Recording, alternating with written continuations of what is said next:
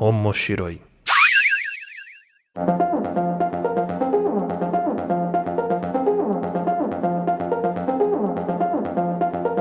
Fala pessoal, eu sou o Luiz Hunsker e sejam bem-vindos ao Omoshiroi, seu canal de notícias e informações sobre animes, mangás e universo otaku e da cultura pop japonesa no geral. Lembrando que Omoshiroi é um podcast que pertence à família de podcasts do Papo de Louco. Para saber mais sobre esse e outros programas nossos, você pode acessar papodelouco.com ou também seguir a gente lá no Twitter, que é Papo de Louco Underline, ou no Instagram, que é Papo de Louco Underline Podcast, ou também me seguir na minha rede social pessoal, que é arroba Luiz Hunziker.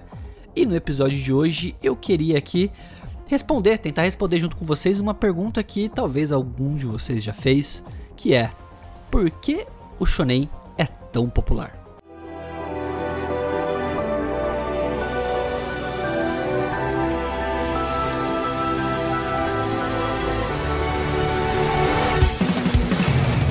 Algo que define bem os gêneros de mangá é a democracia. Se você quiser hoje começar a ler algo, vai encontrar de tudo que você possa imaginar. Romances adolescentes, adultos, entre pessoas do mesmo sexo, entre pessoas da mesma família, histórias de dor, de alegria, sofrimento, amor, maturidade e tudo mais. A forma que estes gêneros são categorizados costuma utilizar a demografia estabelecida pelo formato. Temos os shoujus, que são para mulheres adolescentes, os joseis, que são para mulheres mais maduras, os seinins, que são para homens maduros, e yuri, que são romance entre garotas, yaoi, que é o romance entre garotos, hentai, que trata mais sobre o sexo diretamente, e também temos um dos gêneros que acaba por se popularizar mais entre os outros, que é o shonen.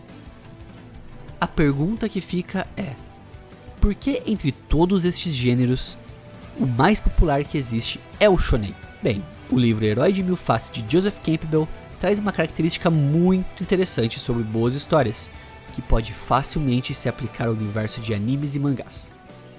Campbell, em seu livro, descreve os 12 passos para uma boa história, conhecido por muitos como a jornada do herói.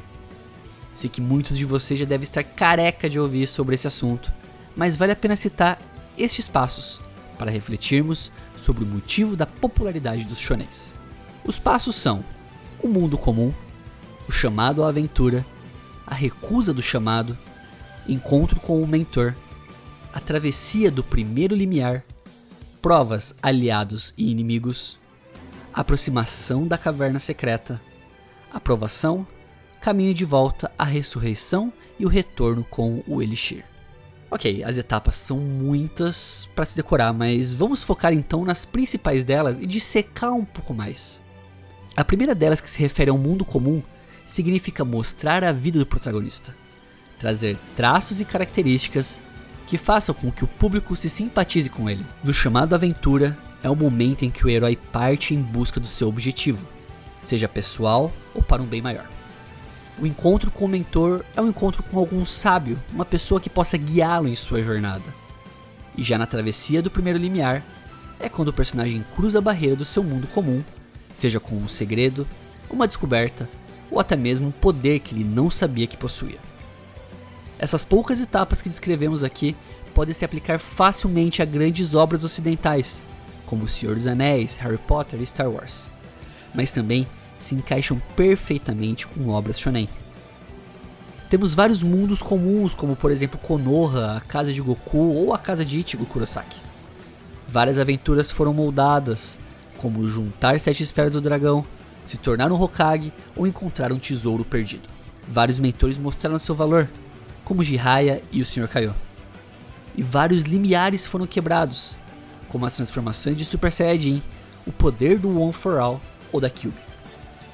O que eu tento mostrar com essa comparação é que shonens possuem uma estrutura que se encaixa muito naquilo que consideramos excitante e interessante possuem uma forma de narrativa que estamos assemelhados e nos identificamos fácil, seja com a busca por poder, amizade, bondade e empatia que estes protagonistas nos passam.